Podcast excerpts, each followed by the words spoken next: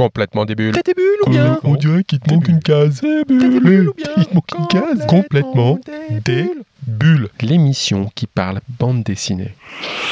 Bien souvent, lorsqu'on ouvre une BD, on s'attend déjà à quelque chose. Ouais, ouais. Après avoir vu la couverture, lu l'accroche, feuilleté les pages, on a déjà une petite idée de l'univers dans lequel la lecture va nous plonger. Ouais, ouais, exactement. Et pourtant, des fois, on est surpris. Tu m'étonnes, attends, C'est un peu ce qui nous est arrivé avec Urbex. Urbex, attends, attends. Un album jeunesse qui semblait gentiment nous emmener vers une histoire d'ado qui s'adonne à l'exploration urbaine. Comme les gars qui font de la photo. Et pourtant, assez vite, cet album emporte tout le monde, de 7 à 77 ans, vers une ambiance et une histoire qui dépassent l'album et les thématiques jeunesse. Urbex. Et une bonne surprise, dont nous parlons avec Clark, le dessinateur. Salut Clark Bonjour. Alors on va parler de Urbex. On va commencer par une question bête, c'est quoi l'Urbex? Euh, L'Urbex, c'est en fait euh, une euh, communauté qui se définit comme ça, qui, sont en fait pour la plupart, du temps des jeunes qui, qui visitent des lieux abandonnés en fait. Donc que ce soit maisons privées abandonnées, usines, anciens sites d'exploitation, zoning industriel, etc. Parfois même comment? Des vieilles mairies ou des choses pareilles, mais avec, avec pour principe de ne, de ne jamais ni forcer l'entrée, ni abîmer ce qui est à l'intérieur. Donc la plupart font juste des, des reportages photos en fait. Et euh, parfois avec acteurs, parfois mise en scène ou tout simplement du reportage vérité. Et donc ils viennent euh, la plupart du temps la nuit évidemment, parce que c'est un peu plus creepy. Euh, et ils se contentent juste de, de, de profiter en fait d'un endroit avec une ambiance un peu curieuse et quelque chose qui me donne un peu les, la chair de poule quoi. Urbex, c'est un peu euh, l'abréviation de exploration urbaine Ouais, je crois que c'est crois ça. que ça. hein. Ouais, ouais, ouais. Donc ouais, écoute, alors ça plante le décor. Cette Ah, BD, c'est un peu ça. C'est deux, deux ados, on peut dire, Jules et Alex, qui font de l'urbex. Ils s'introduisent donc euh, dans une maison abandonnée euh, qui visiblement n'a pas été visitée depuis longtemps. C'est la fameuse villa Pandora. Ah. Et puis là, euh, quand on a dit ça, on a fait, on a fait un peu le, le pitch, c'est ça? Euh, bah, L'album va aller beaucoup plus loin que ça, donc euh, effectivement, ça c'est en tout cas le départ. C'était euh, juste partir de. de L'idée du scénariste, en fait, c'était de dire ben, on, va, on va partir dans l'exploration de lieux pour continuer dans l'exploration plutôt de, de, de la psyché, en fait. Donc, de, vraiment de ces deux adolescents qui, qui, qui se baladent là-dedans et qui, au travers de leurs explorations nocturnes, vont plutôt se découvrir eux-mêmes, découvrir leur passé familial, enfin, découvrir plein de choses, en fait. Il va se passer plein de choses. Dès la deuxième page, moi j'ai envie de dire, euh, on flippe. Est-ce que c'est un peu le but aussi de cette BD Euh, oui, oui, oui, bien sûr. Il fallait, c'était faire flipper, c'est-à-dire passer par des, des- on est, euh, on est passé un peu par des, des- des stéréotypes de genre, c'est-à-dire en fait les deux, il y a deux, les deux petites jumelles qui apparaissent euh, font inévitablement penser à des, des- des- des films d'horreur, pour ne pas citer Shining, mais effectivement on est fort là-dedans. Tout dire, à fait euh, là-dedans. On flippe. euh, Alors vraiment, moi ça m'a fait l'effet euh, goosebump, comme on dit. C'était, le but évidemment, c'était vraiment amener, amener assez rapidement en fait un univers de terreur. Et pour ça, il fallait fonctionner avec des, des stéréotypes pour que le lecteur soit très rapidement, sache très rapidement où il était quoi. Et ensuite seulement, alors on pouvait emmener l'album ailleurs et, et le faire partir sur d'autres rails quoi. Mais au départ, il fallait que tout soit clair. Les gars, vous allez avoir peur. C'était un petit peu comme Alors ça. ça marche. En entrant dans cette fameuse villa Pandora, ils ouvrent un peu bah, la boîte de Pandore justement. Ouais. Euh, fantômes, voyage dans le temps, phénomène su- surnaturel. Euh, ben, Jules et Alex, euh, ils vont pas trop comprendre ce qui leur arrive pendant ces expéditions urbex. Euh, c'est aussi ce qui accroche le lecteur, le fait qu'à un moment on est un peu perdu sur tout ce qui se passe. Euh, oui, c'est-à-dire qu'en fait, normalement, il y aura, il y aura a priori, c'est la première histoire sera sur trois albums, donc là, Là, on Euh, installe un peu l'ambiance. On en installe, fait. c'est ça. On installe, en fait. On, on- on se contente de mettre les personnages sur les rails et après, effectivement, ils vont devoir euh, euh, trouver leur chemin eux-mêmes, quoi. Et puis il y a cette petite voix qui les accompagne. Alors justement, cette petite voix, elle vient semer le trouble aussi. On ne sait pas trop si c'est Jules ou, euh, ou si c'est euh, ou si c'est Alex. Ouais. Euh, du coup, pour- pourquoi cette voix? C'était une volonté de- de- d'ajouter ça à la narration? Non, ça, c'est, ça, c'est, on est clairement dans la volonté du scénariste. Et en fait, euh, si je veux être tout à fait honnête, la petite voix, je sais pas encore exactement ce que c'est. C'est-à-dire qu'étant que dessinateur, euh, je suis au courant de beaucoup de choses qui vont arriver, évidemment, bien sûr, puisqu'on en a parlé, mais euh, la petite voix, pour l'instant, moi, euh, je suis encore euh, autant dans le flou que vous. Alors des thèmes euh, modernes, j'ai envie de dire, un peu de surna- surnaturel, quelques questions existentielles, Ouais. un peu d'amour, un peu d'humour. Il y a tous les éléments pour faire une, une bonne BD, non? C'est ce que j'aime dans les scénarios de, de, de Vincent, en fait, c'est... euh, c'est qu'il a, il a comme ça ce, talent pour faire vivre des, adolescents en fait. C'est pas évident. Euh, il y a des, périodes de la vie comme ça qui sont pas évidentes à raconter, et notamment l'adolescence, c'est quand même une, période en général. On est tous passés par là pour euh, où on est toujours un, peu à fleur de peau, toujours dans l'affect, vraiment beaucoup dans l'émotion. Et, raconter ça sans sombrer dans la, dans la caricature, comme ça, c'est parfois pas évident. Et lui arrive toujours à faire ça avec des, des, des chouettes petites touches, en fait. et on a, on a, on a presque l'impression de se retrouver adolescent. Quand je dessinais les pages, c'est un peu l'impression que ça me donnait. Alors, en plus, euh, c'est bien qu'on parle de ça parce que c'est un peu présenté comme un album euh, jeunesse, j'ai envie de dire. Mais finalement, quand on l'a entre les mains, c'est pas vraiment ça. Moi, euh. je l'ai lu vraiment, mais est-ce que c'est parce que je suis encore ado? Je sais pas, mais c'est un album très tout public. Hein. C'est tout à fait tout public. En fait, il savait pas du tout au Lombard, il savait pas trop comment euh, parce que bon, il faut quand même, il faut le dire, c'est des albums qui sont censés être marketés, euh, donc il faut les positionner quelque part à un moment. Et, euh, et, au Lombard, il savait pas trop. Et on s'est retrouvé.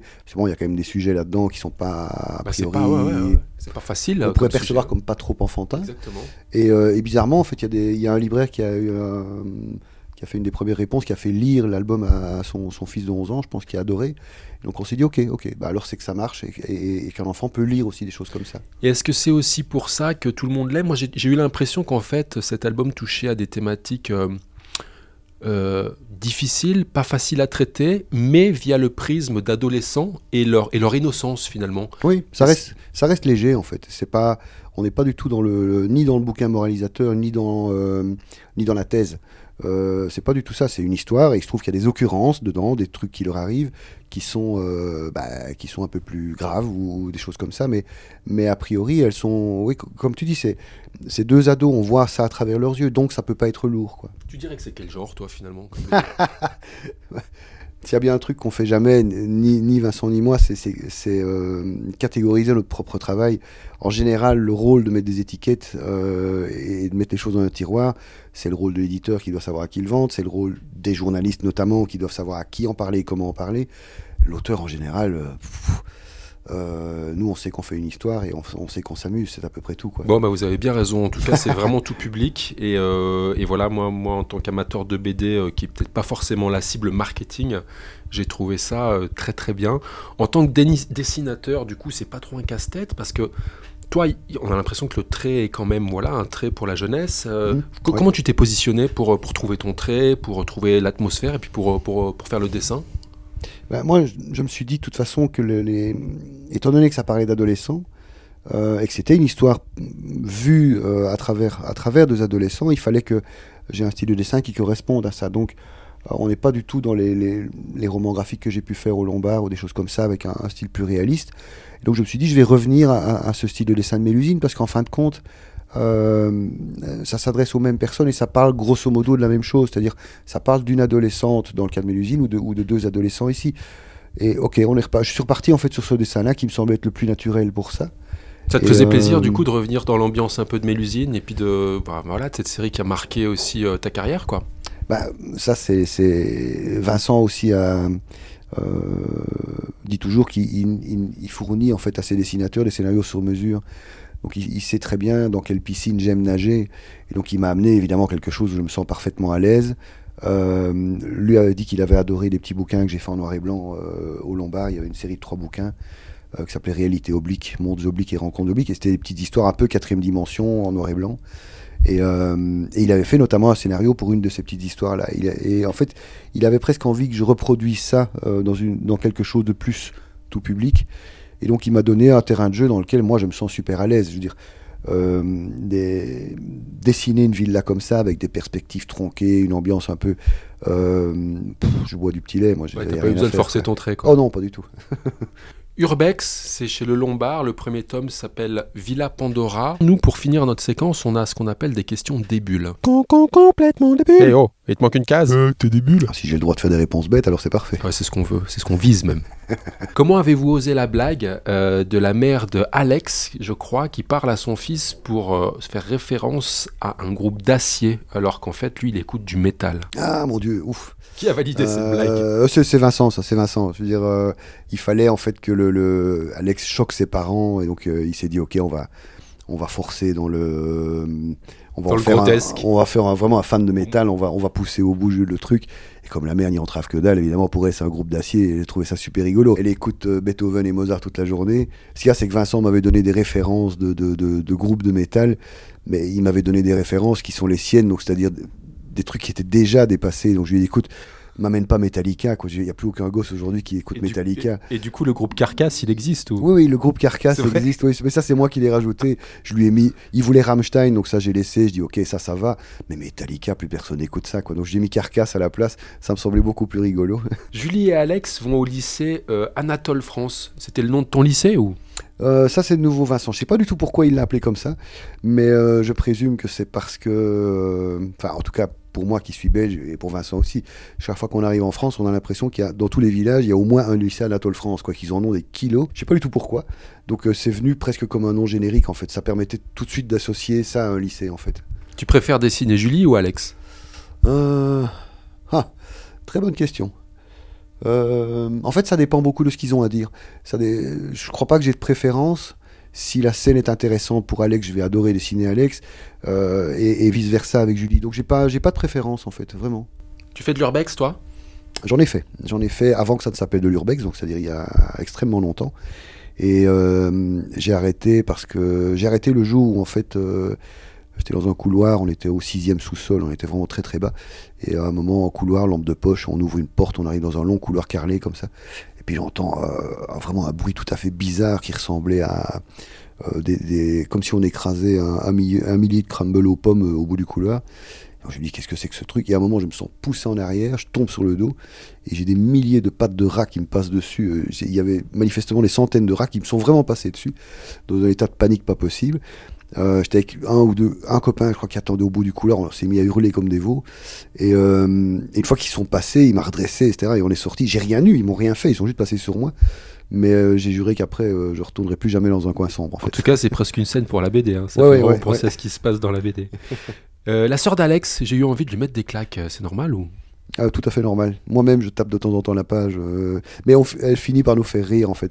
Euh, je trouve que elle Vincent, devient attachante. Oui, oui, Vincent l'a fait très bien. Elle est absolument insupportable, mais elle existe. C'est-à-dire que tout ce qu'elle sort, c'est, c'est, c'est- chaque fois, c'est une connerie plus grosse que la précédente. On a juste envie qu'elle en rajoute encore. dans la- Et effectivement, dans l'album suivant, elle, en- elle en remet encore une paire. Enfin, c'est vraiment épouvantable. Et puis alors, elle a une expression qui revient tout le temps. Elle dit c'est malaisant. Est-ce que c'est une expression belge ou Pas du tout. Moi, c'est ce que j'appelle ces, ces fameux néologismes un peu euh, modernes euh, qui veulent tout et rien dire. En fait, on se retrouve avec des mots curieux. Un peu comme euh, on en parlait tout à l'heure, ces mots qui s'imposent d'eux-mêmes et, et qui subitement deviennent. On a l'impression qu'ils ont toujours existé, alors qu'en fait, non, c'est des créations. Le mot présentiel qu'on connaît aujourd'hui. Je suis désolé, ça n'existe pas comme. Je veux dire, il y a six mois, euh, on disait présentiel à quelqu'un, il se contentait de faire quoi Et, aujourd'hui, tout le monde connaît. Et Ouais, malaisant, euh, ouais, malaisant, c'est la même chose. Alors qu'il y a d'autres mots pour ça. Malséant existe. Je veux dire, mais non, on dit malaisant, donc c'est assez curieux. Bon, bon, en tout cas, elle, elle adore cette, euh, cette expression. Ouais. Clark, toi, t'es plutôt argentique ou numérique? Euh, définitivement argentique. J'ai fait beaucoup de photos à l'époque. J'avais mon labo chez moi et, euh, et euh, l'argentique permettait de travailler. En fait, ce que j'aime, c'est que ça, c'est comme le dessin. En fait, je dessine sur papier. Je suis pas du tout un numérique. Comme j'ai dit, je suis un pithécanthrope. Donc, euh, et, la photo, c'est la même chose. On pouvait vraiment travailler avec la, dureté du papier, euh, l'exposition. J'adorais vraiment ça. Et il y avait en plus un truc qui a pas du tout le numérique. Il y avait une part d'erreur et de gaffe. Euh, donc des, accidents en fait qui arrivaient et qui pouvaient bien meilleurs parfois que ce que j'avais envisagé. Donc ça, j'adorais. Toi, tu crois que beaucoup de gens vont la liker, cette BD, Urbex? Ah, j'en ai aucune idée, mais si je veux pouvoir me payer un chauffage à ma piscine extérieure, j'aimerais bien qu'il y ait effectivement beaucoup de likes. Urbex, chez Le Lombard, en tout cas, nous, on a beaucoup aimé. Le tome 1 s'appelle Villa Pandora. C'était un plaisir de t'avoir, Clark, dans notre émission. On te remercie. On te dit à très bientôt. Merci. Merci.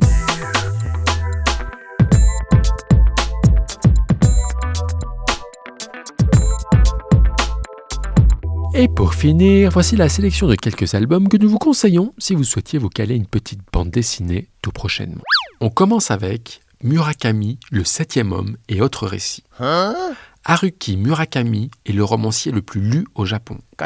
C'est par exemple l'auteur de 1Q84, qui fut un best-seller mondial. Tu me. Les histoires de Murakami ont une saveur unique, teintée de romantisme et de surréalisme.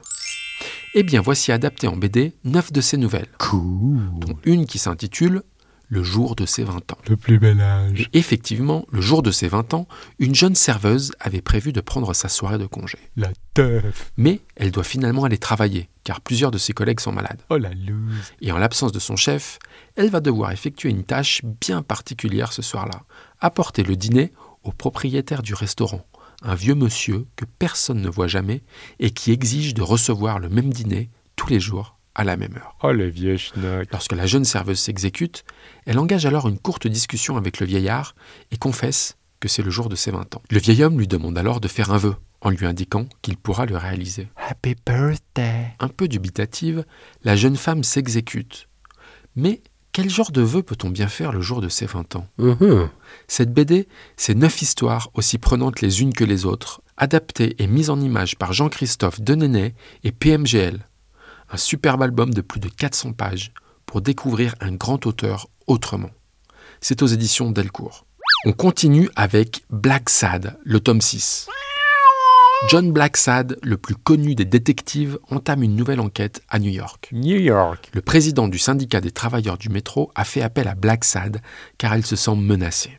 La mafia a mandaté un tueur à gages pour le liquider.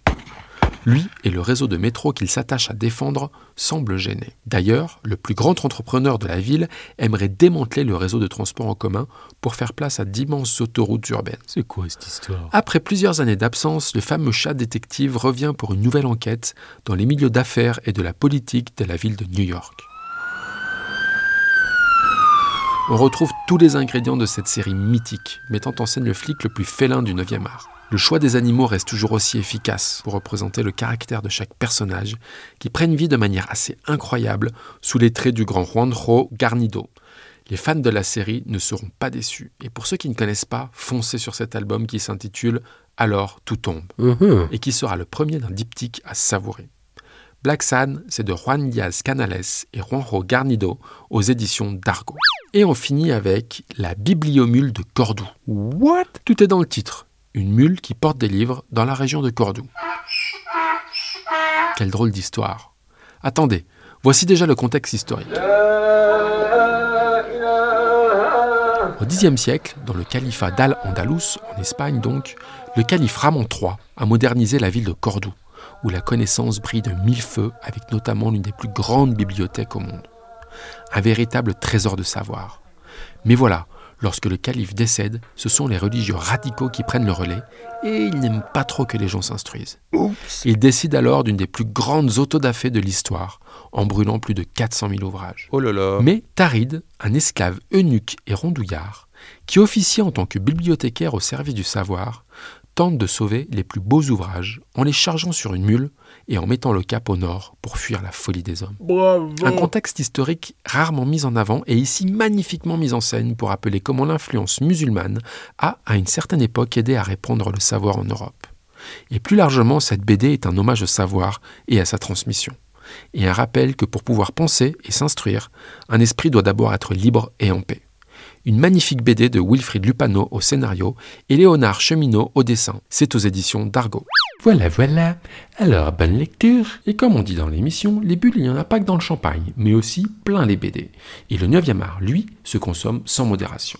Alors, soyez des bulles. Complètement des bulles. T'as des bulles ou bien On dirait qu'il te manque une case. T'as des bulles ou bien Il te manque une case. Complètement des bulles.